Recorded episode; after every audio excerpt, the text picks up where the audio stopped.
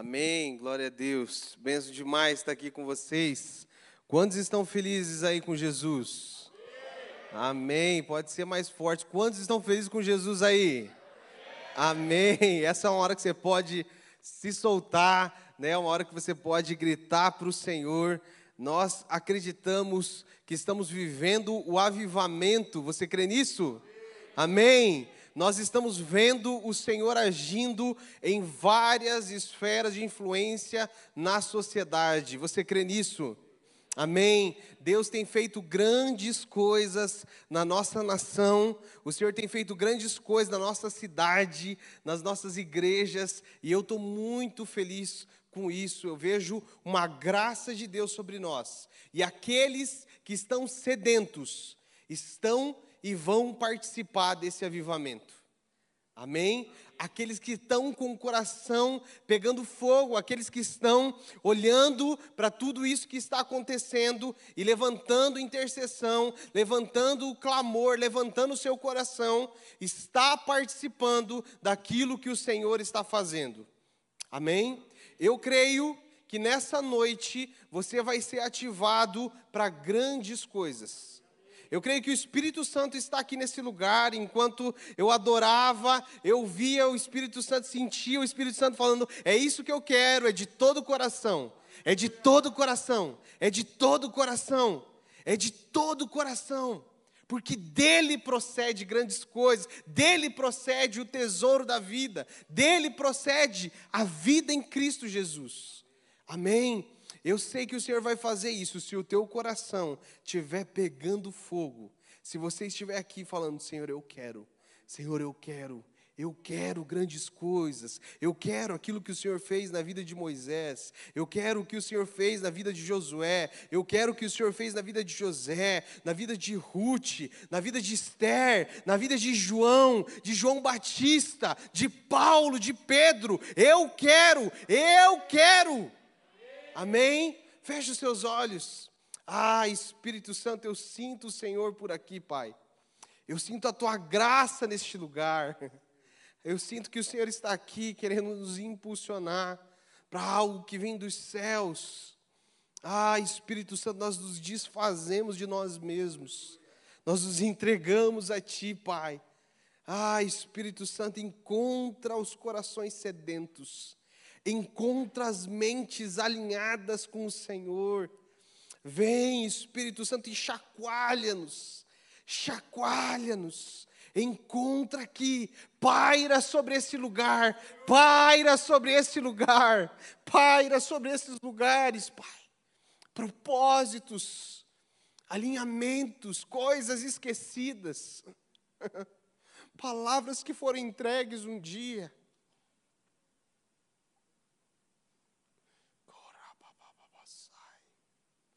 palavras que foram entregues um dia.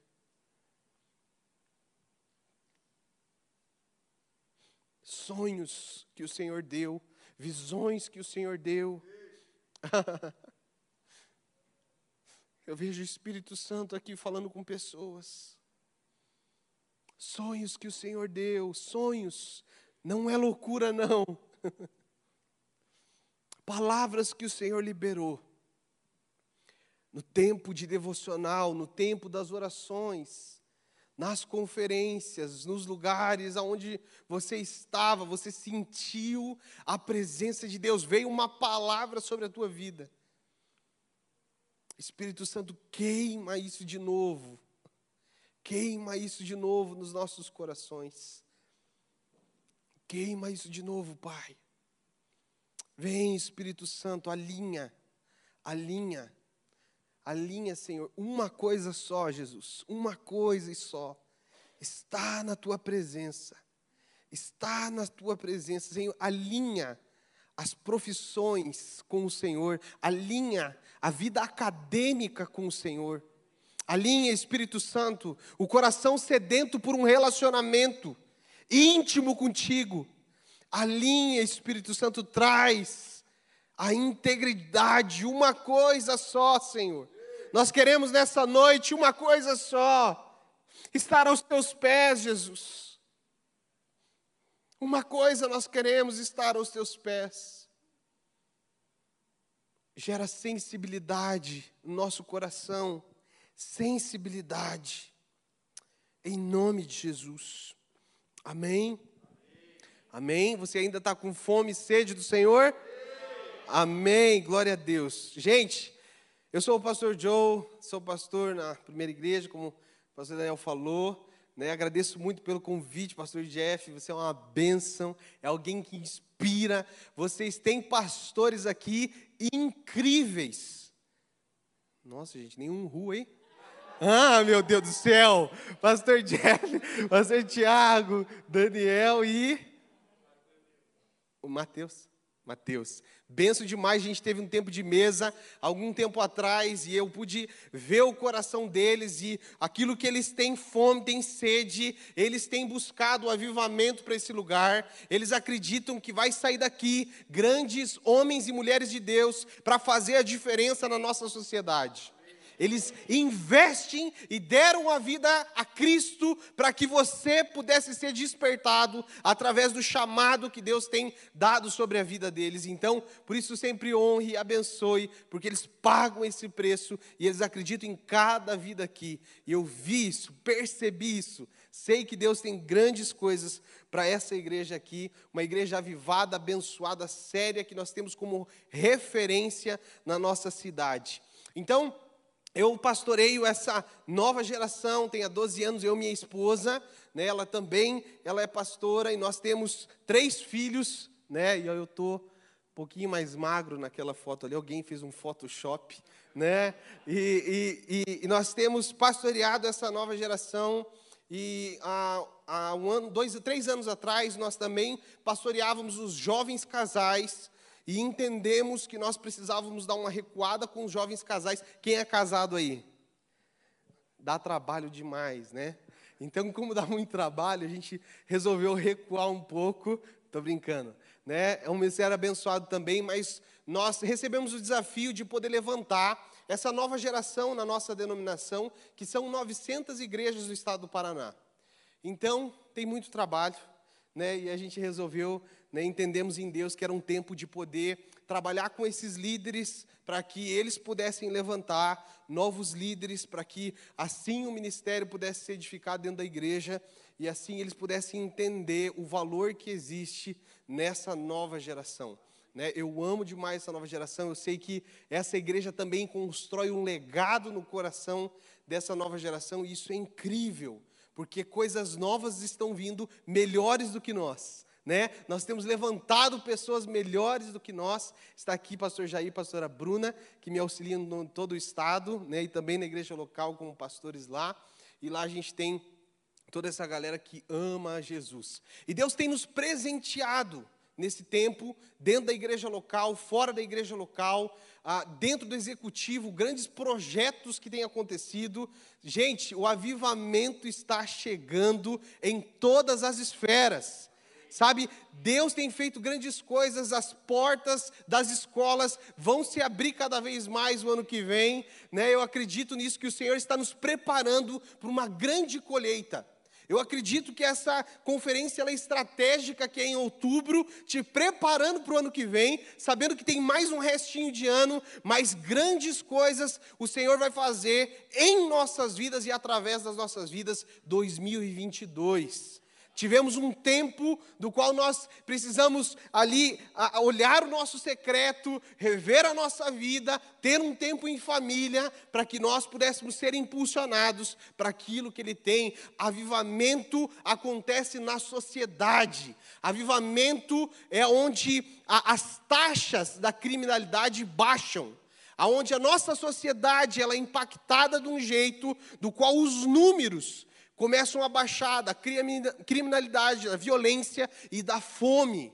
E tantas coisas que nós somos usados. Eu acredito que você está aqui para que o Espírito Santo possa sondar o teu coração, te confrontar, para impulsionar você para viver nessa sociedade na esfera de influência que a gente está. Deus quer fazer grandes coisas na nossa família, na nossa igreja e em todo lugar que nós estamos. O Senhor está nos preparando para isso. Sabe, eu estava orando e buscando essa direção, falando: Senhor, o que o Senhor quer comunicar nessa conferência? O que o Senhor quer falar de todo o coração para nós? O que o Senhor quer nos ensinar com isso? Sabe, e uma palavra veio ao meu coração. E quando nós estávamos conversando, né, na, na, na, naquele dia, no tempo de mesa que nós tivemos, eu via nitidamente uma palavra. Só que essa semana o Senhor falou: não, não, não. Eu quero uma palavra muito específica para esse tempo. Eu quero realmente comunicar de fato ao coração. Eu queria replicar uma palavra que eu tinha, né? Mas o Senhor trouxe algo que é inovador para você nessa noite. É para você poder meditar e entender. Eu queria que você abrisse a tua Bíblia em Apocalipse. Vamos falar dos fins dos tempos. Amém? Quem gosta de ouvir dos fins dos tempos aí? Amém. Vamos lá então. Ah, em Apocalipse 3, versículo do 1 ao 6.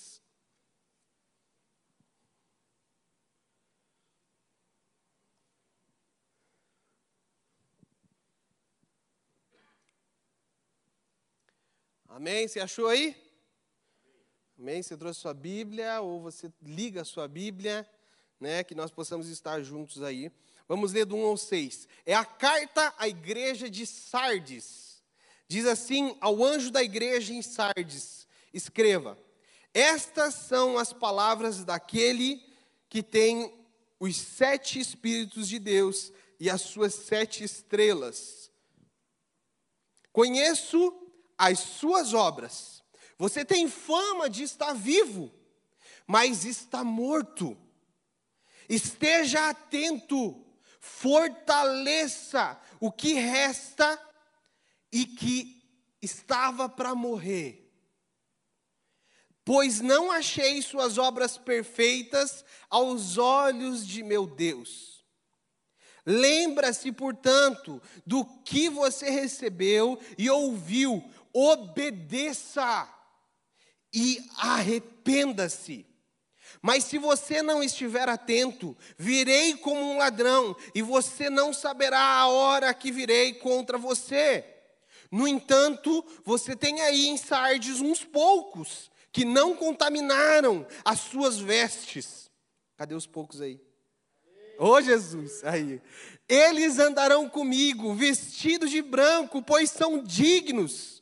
O vencedor será igualmente vestido de branco. Jamais apagarei o seu nome no livro da vida, mas o reconhecerei diante do meu Pai e dos meus anjos. Aquele que tem ouvido, ouça o que o Espírito diz às igrejas. Amém? Ai, Jesus. Essa palavra é uma palavra que nós tememos, é uma palavra que nós não sabemos se somos os poucos ou se somos os muitos, nós ficamos em dúvida, e é isso que a palavra precisa gerar em nós, é esse confronto que ela precisa vir, para que nós possamos entender que é preciso estar de todo o coração. De todo o coração. Essa palavra ela é revelada através do apóstolo, do discípulo João aquele discípulo do qual é o, o íntimo de Jesus. Não é que Jesus tinha discípulos prediletos, mas ele tinha aqueles que se achegavam mais. É aquele que vinha mais, é aquele que buscava mais, é aquele que ouvia as batidas do coração de Jesus. Era aquele que não dava trégua para Jesus, era apaixonado. Ele tinha o restante, mas era aquele que estava mais perto era aquele que gostava, que caminhava, que sentia, que entendia. Era aquele da mesa, quando pintam a Santa Ceia, que estava lá, debruçadinho no coração, ouvindo as batidas do coração de Jesus. Era a candeia que irradiava, era aquele que incendiava onde ele estava, era aquele que disse para nós que precisava se permanecer conectado na videira, porque era a videira verdadeira precisava de conexão com Jesus. Era o discípulo apaixonado. E nada mais justo aos nossos olhos que ele ter essa revelação no momento que ele se, a, a, se encontrou numa ilha. O momento que ele estava ali olhando e observando, tendo esse encontro com Jesus, e ali o Senhor revelava a ele a palavra da revelação, o Apocalipse. Sabe, era um momento que iria trazer ordem aos corações. Era um momento que ia mostrar o que iria acontecer. Nós não entendemos de fato todas as coisas, e é isso a graça desse livro: é a gente poder saber que o Senhor é o cabeça da igreja, o Senhor é o dono de todas as coisas, é aquele que pode fazer o impossível acontecer. E a palavra se revela através de Jesus, e ele mostra essa caminhada. Essa é a revelação que nos dá ordem que nos mostram que vão ter novos céus e nova terra, que um novo tempo se faz. E assim ele identifica essa igreja a, e escreve a carta a Sardes. E o que era Sardes? O que era essa igreja? Qual era o contexto dessa cidade? A cidade de Sardes era um lugar onde ah, não se perdia nenhuma batalha. Era uma fortaleza muito bem estruturada essa cidade, aonde não se tinha medo dos inimigos virem de frente, porque todas as batalhas eles ganhavam. Mas se encontrou uma brecha naquele lugar, e assim os inimigos vieram e destruíram aquela cidade uma vez. E depois disso eles reconstruíram novamente e se tornou uma grande cidade novamente mas tinha-se uma brecha para que eles pudessem entrar novamente e ali destruíssem a cidade. E aí foi reconstruída de novo, e essa cidade ela foi reconstruída com muita idolatria. Ela idolatrava uma deusa do qual, enfim, colocava ela como uma, uma, alguém muito importante que reconstruiu aquele lugar. E por causa dessa idolatria, veio um terremoto e destruiu novamente Sardes. Mas Sardes foi lá e de novo foi reconstruída. E ela foi reconstruída. E ela, enfim, baseada em Roma. E a, o, o, a sociedade tomou conta daquela cidade. E para a gente entender essa igreja, nós olhamos para a cidade. E quando nós olhamos para essa igreja, como ela foi, a, a, cidade foi reconstruída através com influência de Roma, a igreja também teve a influência de Roma. E Roma era conhecido por essa idolatria, por essa imoralidade, pelo mundanismo, a legalidade que se dava, né, através desse humanismo que se tinha, aonde eles poderiam fazer todas as coisas. E novamente, Sardes foi reconstruída dessa forma, uma igreja forte que aparentava que era viva, mas era morta. Sabe, quando eu li essa palavra, eu vi esse contexto, eu falei: Jesus, tem misericórdia de mim, porque a gente lê primeiro para nós. Tem misericórdia da minha vida e o que o Senhor quer comunicar conosco nessa noite. Sabe, primeira coisa é que o Senhor quer trazer um reavivamento todos os dias no nosso coração. O Senhor quer mostrar para nós quais são os nossos erros e os nossos problemas que nós sempre caímos. Sempre caímos. Momentos que nós vivemos que nós estamos bem e de repente algo acontece e nós declinamos. Nós saímos desse lugar cheios do Espírito Santo, mas de repente as batalhas da nossa vida nos tiram o foco e nós caímos de novo e nós perdemos o nosso propósito o sentido, aquilo que o Senhor tem pro nosso dia a dia. Eu acredito que Deus tem um propósito grandioso para cada vida aqui. Eu acredito que nós não somos mais um no meio da massa de 1 milhão e 900 pessoas dentro de Curitiba. Você acredita que você é mais um ou que você tem um propósito? Amém? Nós temos esse propósito, nós não somos mais um. E isso é muito, isso nós temos que nos alegrar, porque existe sentido e um sentido eterno sobre as nossas vidas. Nós não andamos como todos vivem nessa sociedade, porque todos os dias é preciso ser entregue as nossas vidas para o Senhor. Então, essa cidade tinha esse contexto, essa igreja tinha esse contexto de estar bem, mas não estava. E a primeiro, o primeiro ponto que eu quero levantar aqui é que existia uma necessidade daquela igreja poder ver o que estava acontecendo. Essa revelação veio a eles dizendo assim: vocês acham que estão vivos, porque só tem aparência, porque só tem um grito, porque só tem um, uma demonstração, porque só tem um rótulo. Mas lá dentro, lá dentro, existe muita morte. Não existe uma vida de fato. Essa vida em Cristo Jesus só tem essa aparência. Então, por que que nós necessitamos de ouvir essa revelação? Essa igreja é uma igreja que estava liturgi, liturgi, liturgicamente eu não gosto da liturgia do culto às vezes. Eu não gosto das plaquinhas. Todo culto, né? As, as meninas que cuidam da liturgia brigam com a gente porque elas têm uma liturgia muito. E ela fala assim: não, mas espera aí, então eu não vou fazer mais a liturgia. Não, faz a liturgia. A gente precisa respeitar a liturgia. Essa era uma igreja que estava com essa liturgia perfeita, tinha um movimento, mas ainda não era uma igreja extremamente convertida. Era uma igreja que estava ah, no seu ambiente, ah, na sua zona de conforto. Era uma igreja que não evangelizava. Era uma igreja que não falava sobre missões. Era uma igreja que era muito linda, tudo perfeito, mas de fato não tinha uma vida verdadeira. Eram poucos que estavam gritando naquele lugar. Existia uma necessidade de entender que aquele lugar estava perecendo, que era só o rótulo. Então não tinha essa vida. Era uma igreja que amava o nome das pessoas, mas não o nome de Jesus. Era uma igreja que admirava os seus líderes, mas não via Jesus na vida dos líderes dela.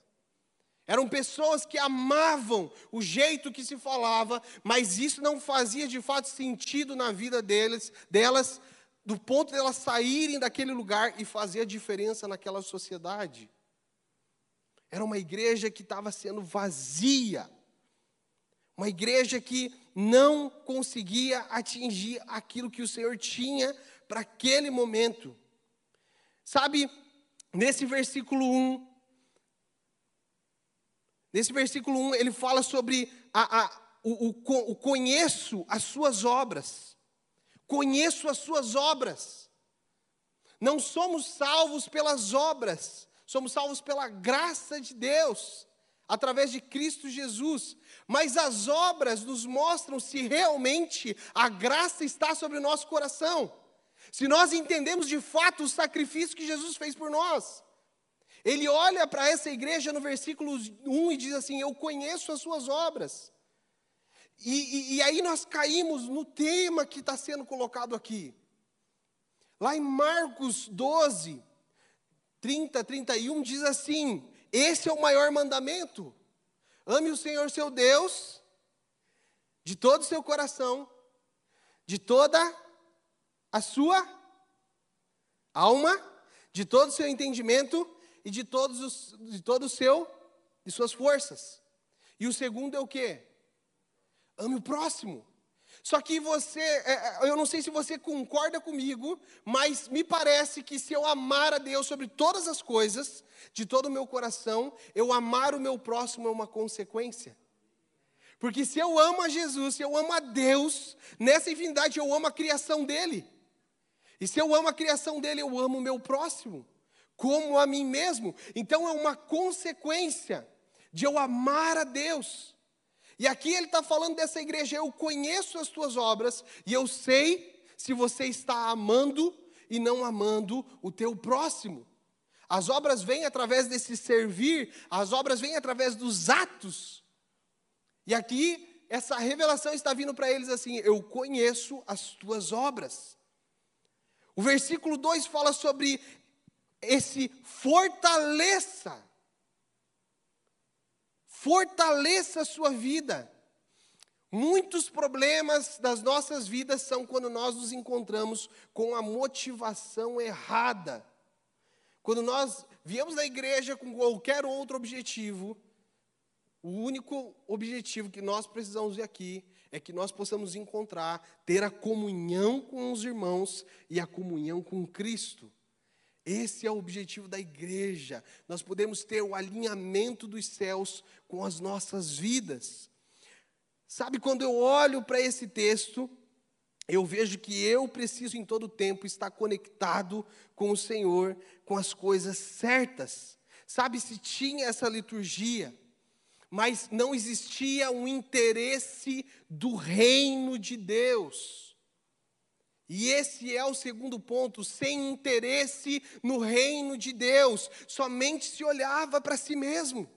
E enquanto eu estava preparando para vir aqui, o Senhor orava, olhava para mim e dizia: você está motivado com as coisas do reino de Deus ou com os teus pedidos? Quando você está no teu secreto, quando você dobra o seu joelho, os pedidos que você tem feito somente diz respeito a você ou tem a ver com o próximo, ou tem a ver com a sociedade, ou tem a ver com o reino de Deus? É somente sobre os meus pedidos, sobre as minhas necessidades? Ou a minha visão está um pouco mais ampla que eu olho para a dificuldade do próximo, para a minha família, para as coisas que estão acontecendo, que eu vejo as notícias? Sabe, essa igreja não tinha interesse no reino de Deus, era só performance.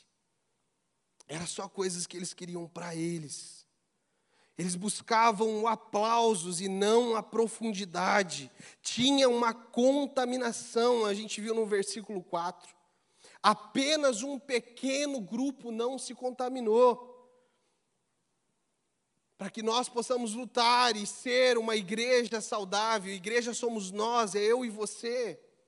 Nós precisamos ter a integridade. E quando se fala de todo o coração, é um só coração.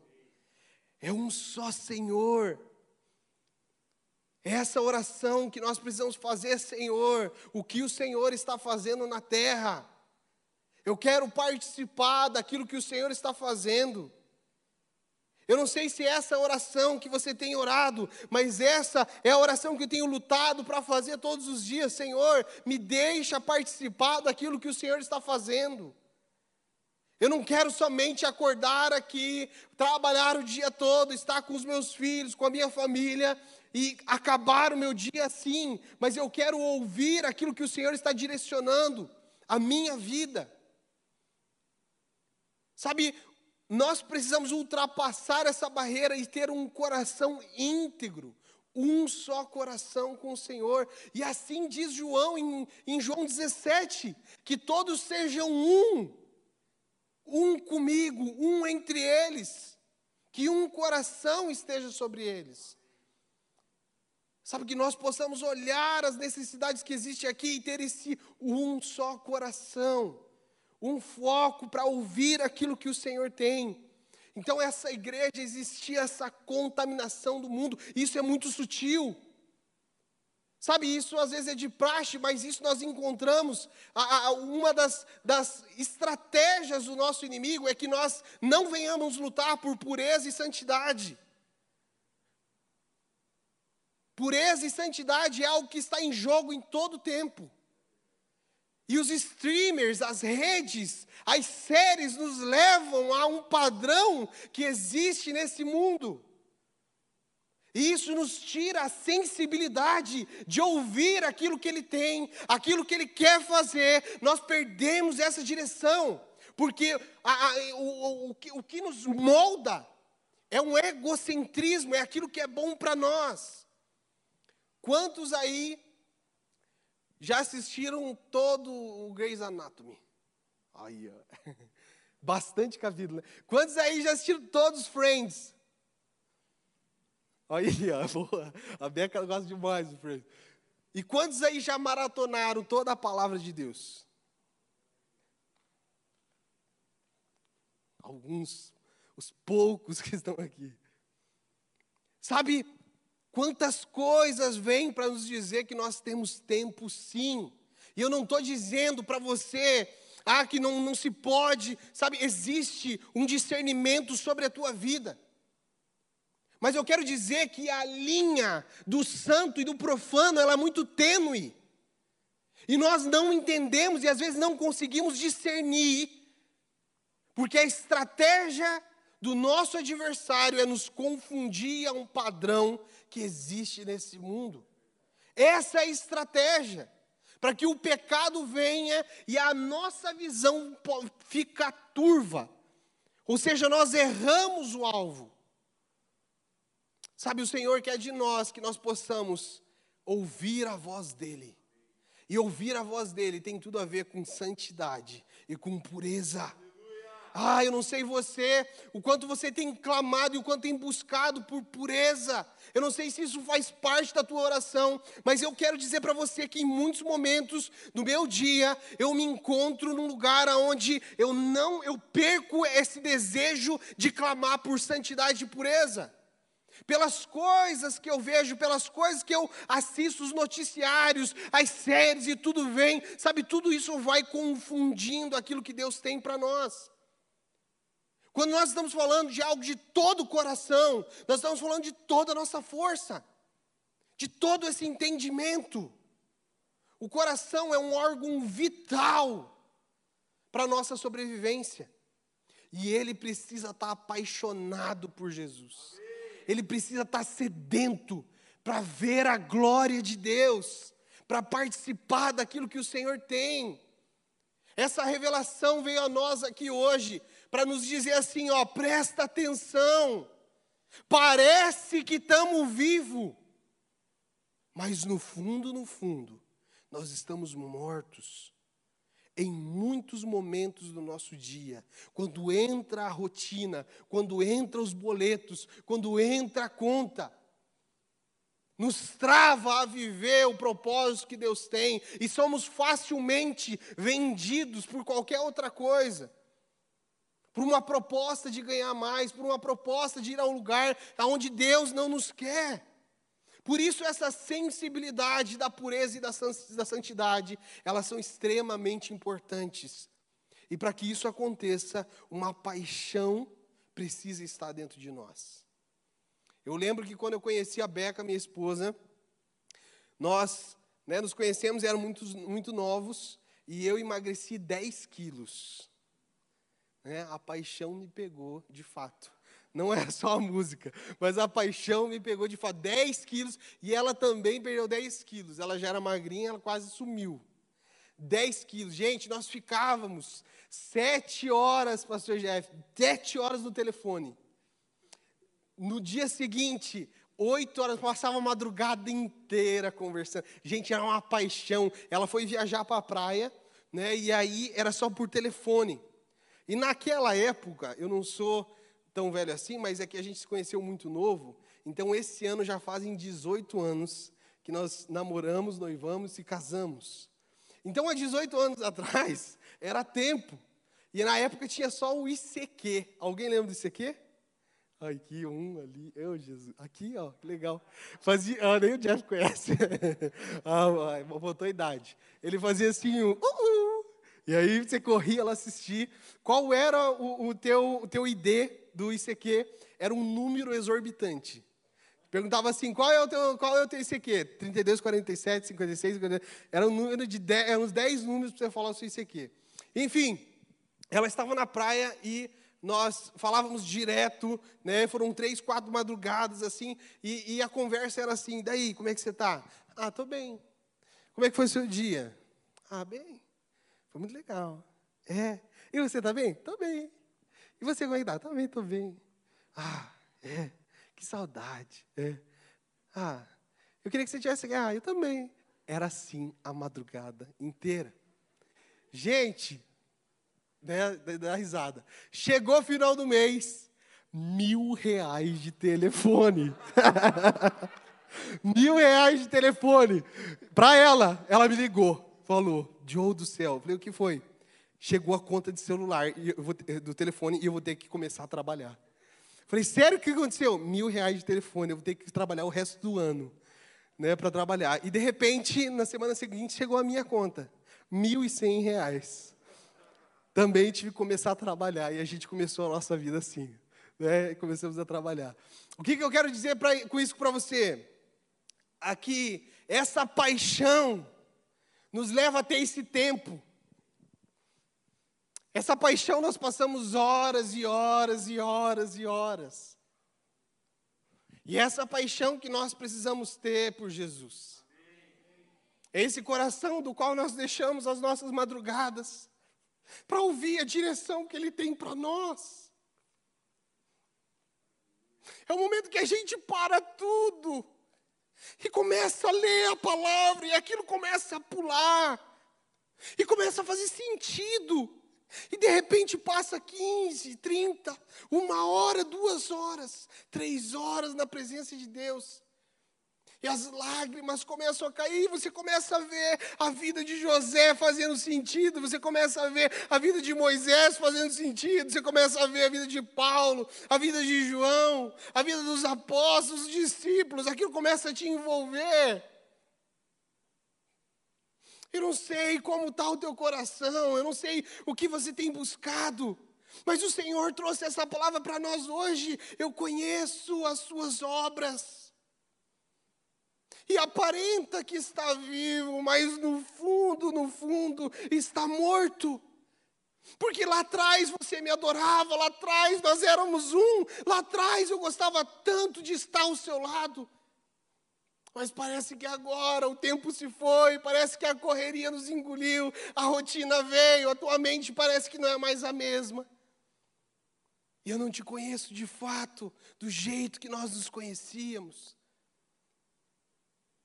Sabe, essa palavra vem para nos confrontar e nos dizer essa é revelação que o Senhor tem para nós. Éramos juntos.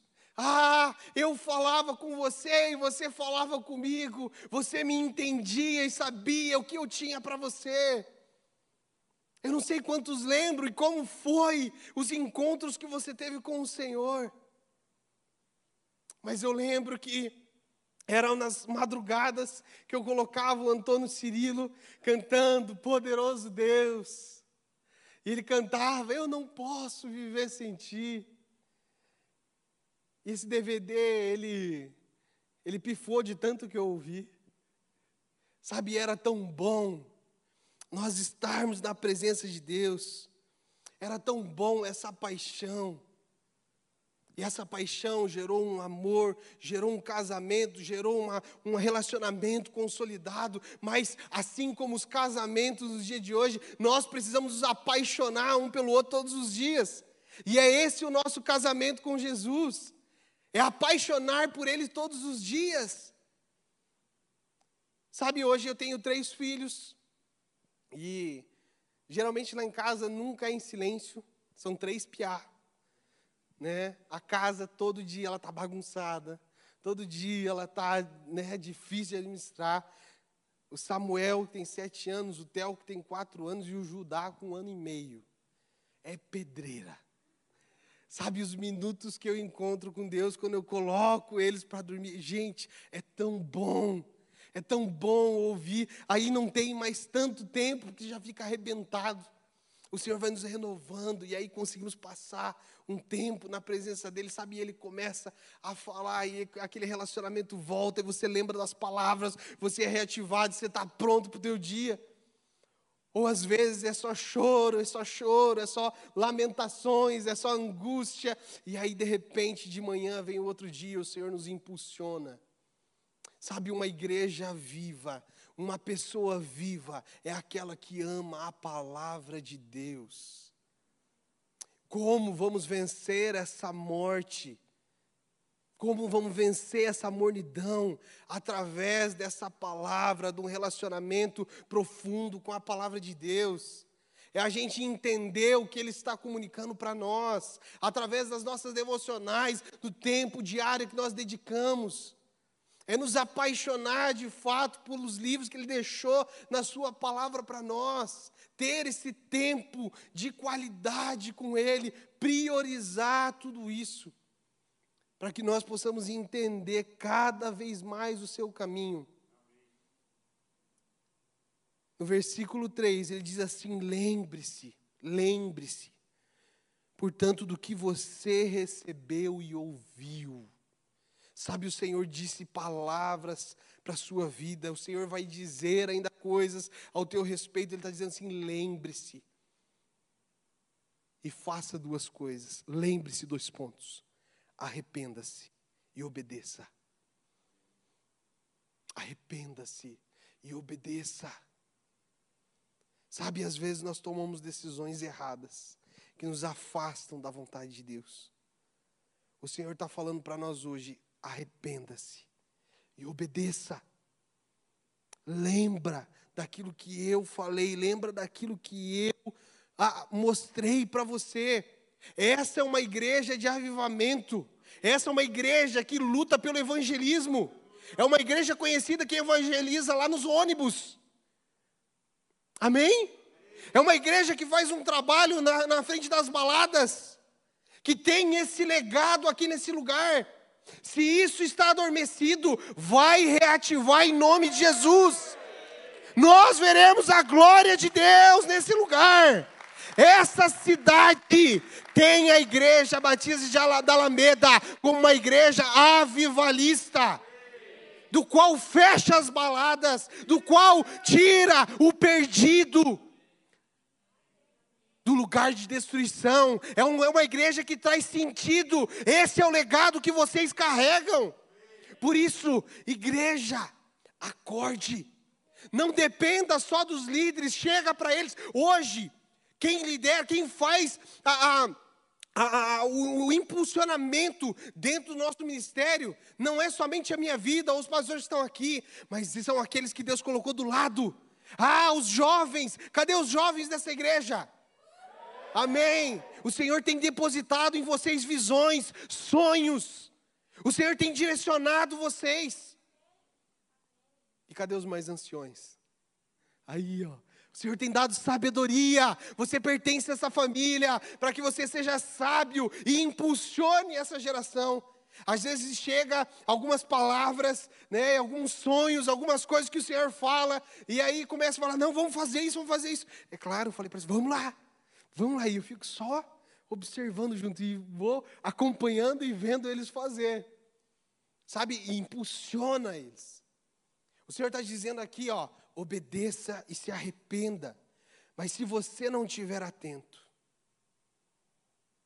se você não estiver atento, virei como um ladrão, e você não saberá a hora, e eu virei contra você. Sabe, nós perdemos o propósito, o sentido que Deus tem para nós é rapidinho é rápido. De repente passa um dia, você não ora, você não lê, de repente passa dois, no terceiro você faz, no quarto não. Aí, né, tem o culto, às vezes você vem, às vezes você não vem, e de repente uma, duas semanas, três semanas passa. Você já esqueceu tudo aquilo que Deus fez e você começa a somente sobreviver e não vive mais. Não tem mais intenção de fazer a diferença. Você é engolido pela máquina da rotina. Sabe, ele está falando aqui. Se você não estiver atento, presta atenção. Presta atenção. Observa o que está acontecendo. Eu não sei o que o Senhor está falando com você, mas algo Ele está falando. Algo o Senhor está falando, presta atenção, fica ligado. É como aquelas sentinelas nos muros, ficavam ligados em todo tempo para não ter a rachadura, agiam na brecha, em todo tempo se orava, buscava a direção de Deus e não arredava os olhos, eram olhos atentos.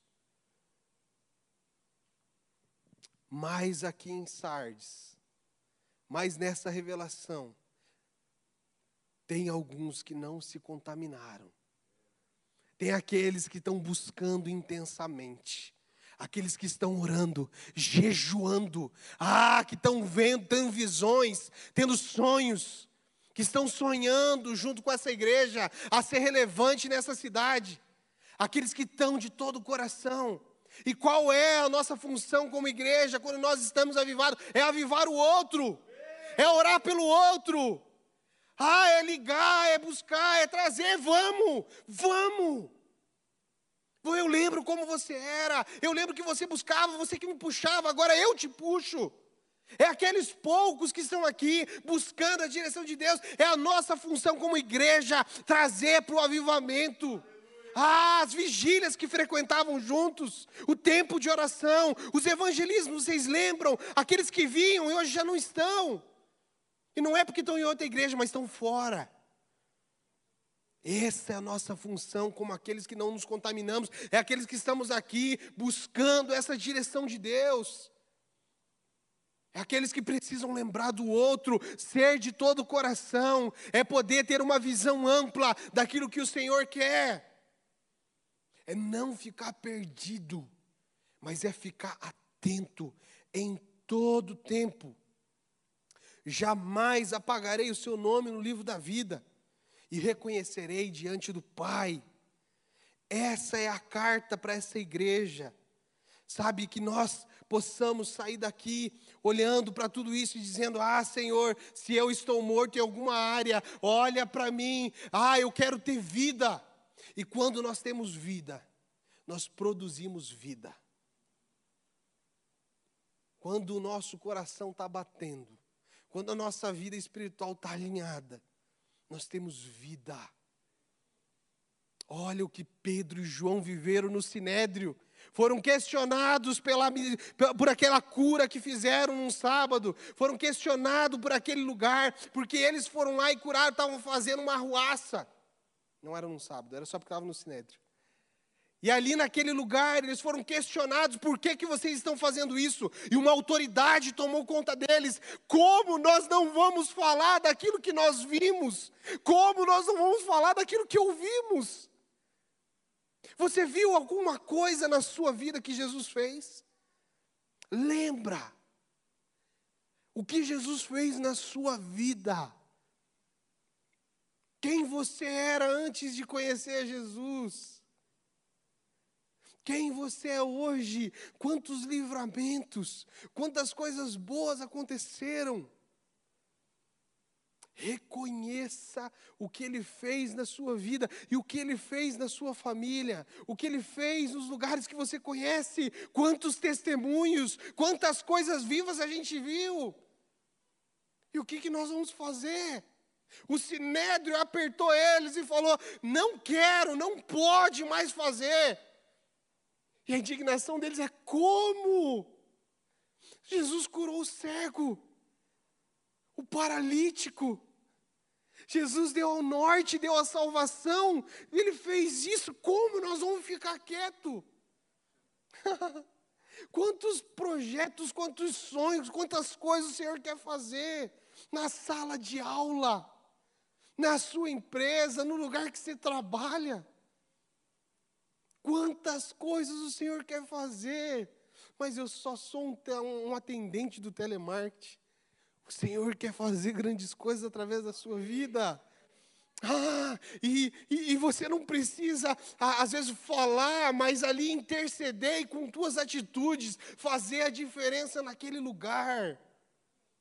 Quantos e quantos projetos e sonhos o Senhor tem para nós. Sabe, quando nós estamos alinhados com essa palavra, quando nós buscamos uma vida de jejum, quando nós nos entregamos, e eu acho que eu vim aqui 5 horas da manhã, eu acho que não era 6, acho que era 5 horas da manhã, eu falava, meu Deus, estava escuro ainda, e a gente vinha aqui orar numa uma casinha aqui. Sabe, quando nós estamos atentos, o Senhor faz grandes coisas em nossas vidas e através das nossas vidas. O Senhor não quer usar as nossas mãos. O Senhor quer o nosso coração. O Senhor quer as nossas vidas. O Senhor nos quer por inteiro. Ah, quantas coisas lindas o Senhor quer fazer na sua vida. Não acha que você já viveu tudo.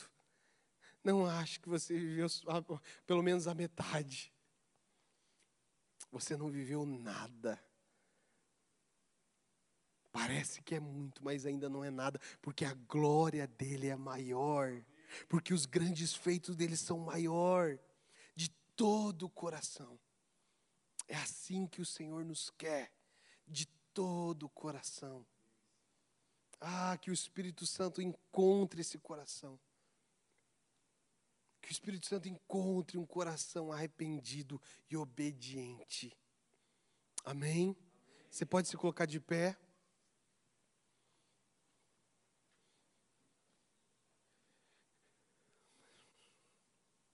Baixe sua cabeça, feche os seus olhos, olha para a sua vida nessa noite.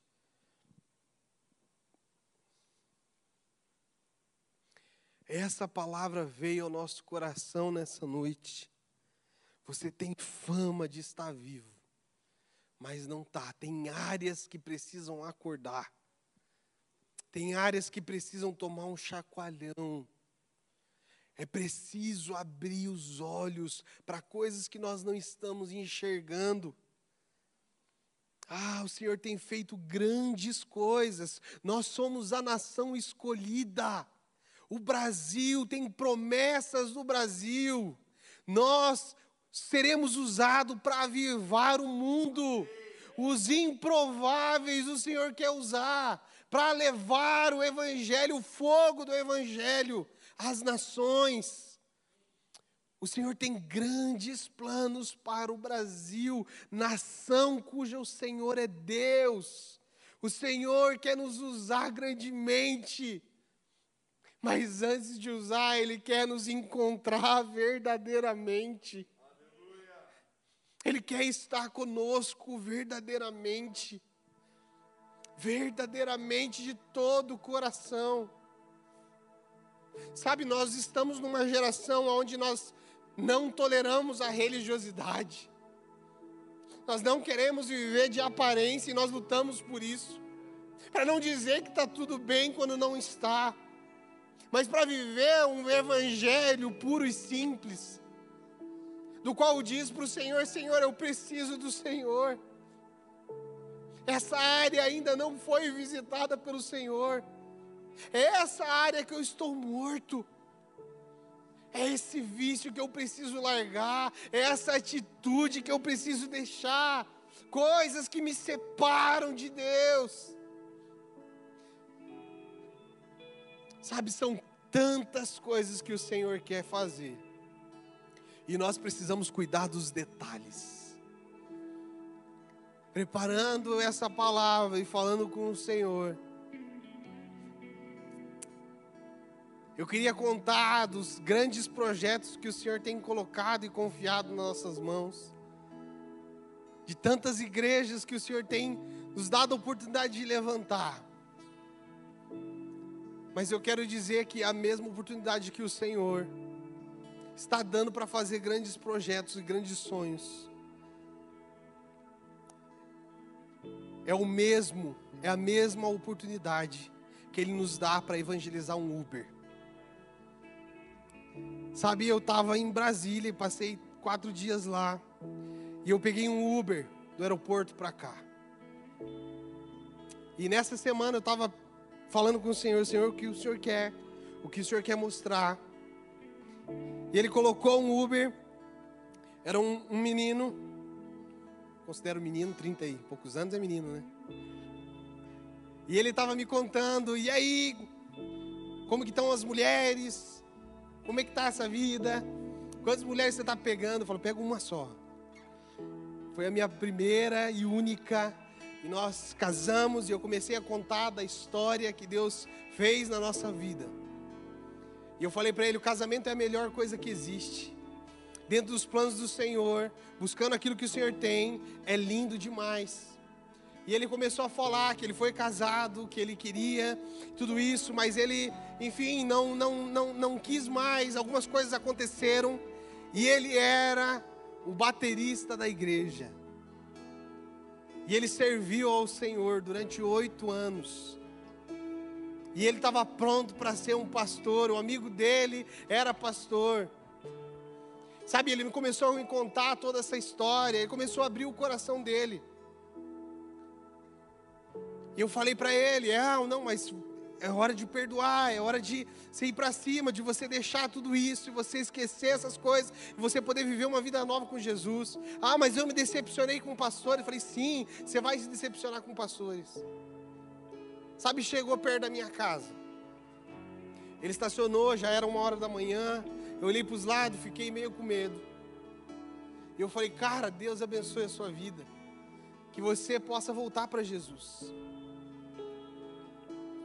No outro dia, no tempo da minha oração, o Espírito Santo olhou para mim e falou assim: Por que que você não falou para ele, não fez o convite para voltar aos meus caminhos? Eu preparei aquela noite para ele. Eu preparei aquele momento, era hora de você, como igreja, pedir perdão para Ele por tudo que aconteceu. Mas o cara que lidera grandes projetos, que vai em grandes coisas, estava sem a sensibilidade do espírito, cansado, enfim, com medo. O que eu quero dizer para você, tentei hoje entrar em contato com ele, já não dá mais, mandei meu número, tentei, enfim, passou. O que eu quero dizer para você nessa noite? É que o Senhor tem preparado pequenas oportunidades para ver se é de todo o coração. Se realmente você ama Ele de todo o coração, se você se entregou de fato por Ele e disse: Não sou mais eu quem vivo, mas é Cristo que vive em mim. Você está vendo como é fácil perder a sensibilidade? O que nós precisamos fazer nessa noite é dizer: Senhor, Sim, eu quero de todo o coração. Eu quero essa sensibilidade de não só olhar para os grandes projetos, para os grandes sonhos, mas olhar para dentro da minha casa, olhar para o Uber que eu pego, olhar para a minha volta, olhar para os pequenos que ninguém olha. É ter essa sensibilidade. Baixe sua cabeça, feche os seus olhos. Eu não sei o que o Senhor está falando ao teu coração, mas Ele está dizendo: volta, volta, volta para o tempo do secreto, volta, volta, volta, volta, volta. Eu não sei o que o Senhor está pedindo a você. Eu não sei qual é a sua área, como eu mesmo falei, às vezes nós estamos em grandes coisas e perdemos os detalhes, perdemos os detalhes. Eu não sei como está a sua sensibilidade, mas eu quero chamar você nessa noite para um verdadeiro arrependimento e obediência daquilo que o Senhor tem para que volte novamente os sonhos de evangelizar, os projetos na frente das baladas, os projetos dos ônibus, os projetos com os Uber, os projetos de levar o evangelho, anunciar as boas novas, de dizer assim, ó, alguém me salvou e quer salvar você, alguém me tirou da escuridão e me trouxe para a luz, alguém me trouxe o gosto, o sabor dessa vida. Ah, você que sente isso, que quer essa sensibilidade, vamos buscar juntos de todo o coração. Sai do seu lugar, vem aqui para frente. Vamos nos arrepender juntos. Ah, Espírito Santo, Espírito Santo. Ah, nos perdoa, nos perdoa, Jesus, nos perdoa, Pai. Nos perdoa, Senhor, nos perdoa como igreja, nos perdoa. Nos perdoa, Senhor, nos perdoa, nós nos arrependemos de olhar, Senhor, aos necessitados e não estender a mão. Nós pedimos perdão pelas oportunidades que passam, pelos encontros que o Senhor marca. Ah, Espírito Santo, Espírito Santo. Nos perdoa, Jesus. Nos perdoa, Jesus. Nos perdoa. Nos perdoa pela apatia. Nos perdoa pela preguiça. Nos perdoa pelo desinteresse. Ah, Espírito Santo, nós oramos por cada um aqui, Jesus. Vem no profundo do coração. Nós abrimos o nosso coração e queremos dizer: nós queremos te amar de todo o coração. De todo o coração, Jesus. Ah, Espírito Santo, Espírito Santo. Sonda, Senhor, sonda, Senhor. Vem, Jesus. Nós entregamos as nossas falhas. Ah, Espírito Santo, os vícios, Pai, são entregues aos teus pés nessa noite. Os pecados, as confusões, as imoralidades. Oh, Jesus, sensibilidade esteja sobre os nossos ouvidos, sensibilidade esteja nos nossos olhos. Nós queremos ser santos como tu, nós queremos ser puros como tu. Nós olhamos para o Senhor, Pai. Vem, Jesus.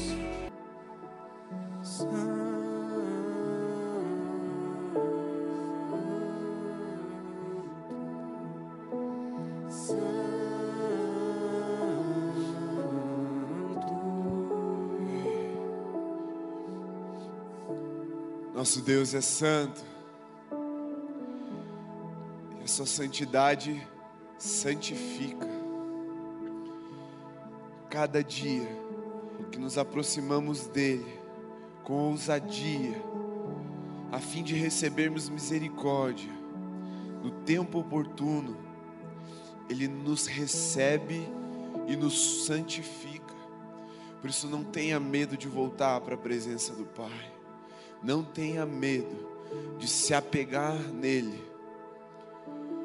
E quando você sair do seu lugar secreto, levá-lo junto com você, para cumprir cada missão, cada propósito que ele tem para você no dia e no decorrer da sua vida. Deus é conosco, Deus é por nós, é promessa dEle, Ele é Pai e Ele cumpre. Você pode voltar para o seu lugar, você pode se assentar. Glória a Deus por esse derramar e por esse despertar. Quando nós orávamos pela conferência e pensávamos, Senhor, quem o Senhor quer trazer para nos ministrar a palavra. Os nomes foram vindo não só com o rosto, mas com a porção que ele haveria de derramar sobre nós. E eu tinha uma expectativa no meu coração, eu posso dizer para você e também para o pastor Joe, Deus superou as minhas expectativas. O que eu tinha, Ele cumpriu e veio com algo a mais. Deus está nos habilitando para esse novo tempo. E não tem como viver um novo tempo sem estar vivendo de uma nova forma. E a forma que nós devemos viver diante do Senhor é assim, de todo o coração, de toda a alma, de todo entendimento e com toda a nossa força. Estamos aí avançando dentro da nossa conferência. E diferente do que a gente fez semana passada, hoje eu preciso chamar o Tiago e a Júlia para repetir o convite antes de encerrar a transmissão. Porque teve gente de casa que não ficou sabendo. Então venham os dois para cá, antes de nós encerrarmos o culto. Tem um mic aí sobrando? Aqui pegam aqui com a Maria.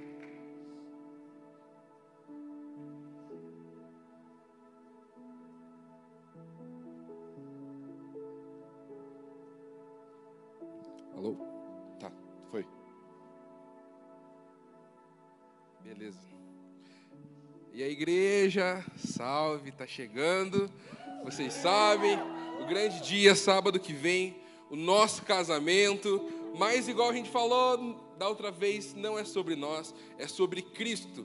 E a gente quer abrir esse convite a todos vocês. Vai ser aqui no templo, às 19 horas.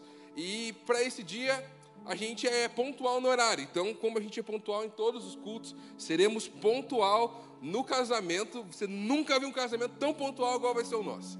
Então, eu te convido a você chegar no horário. Senão, a gente vai te mandar para a galeria.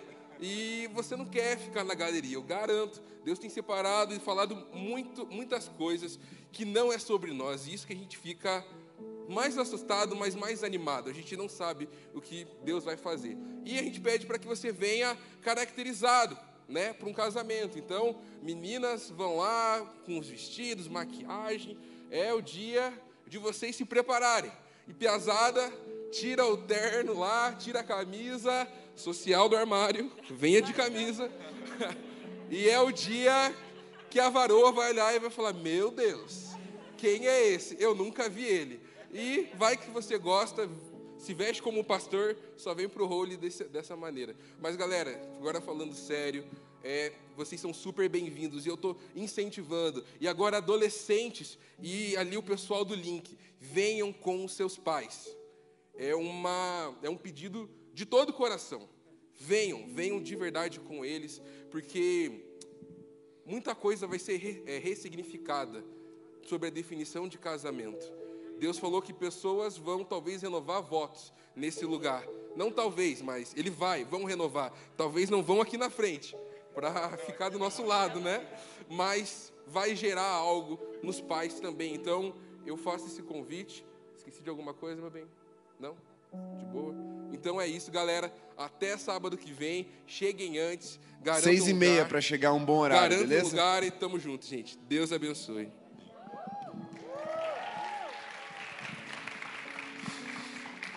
Agora sim, Deus te abençoe, meu querido. Nós encerramos a nossa transmissão aqui. Os presentes, eu tenho alguns poucos avisos.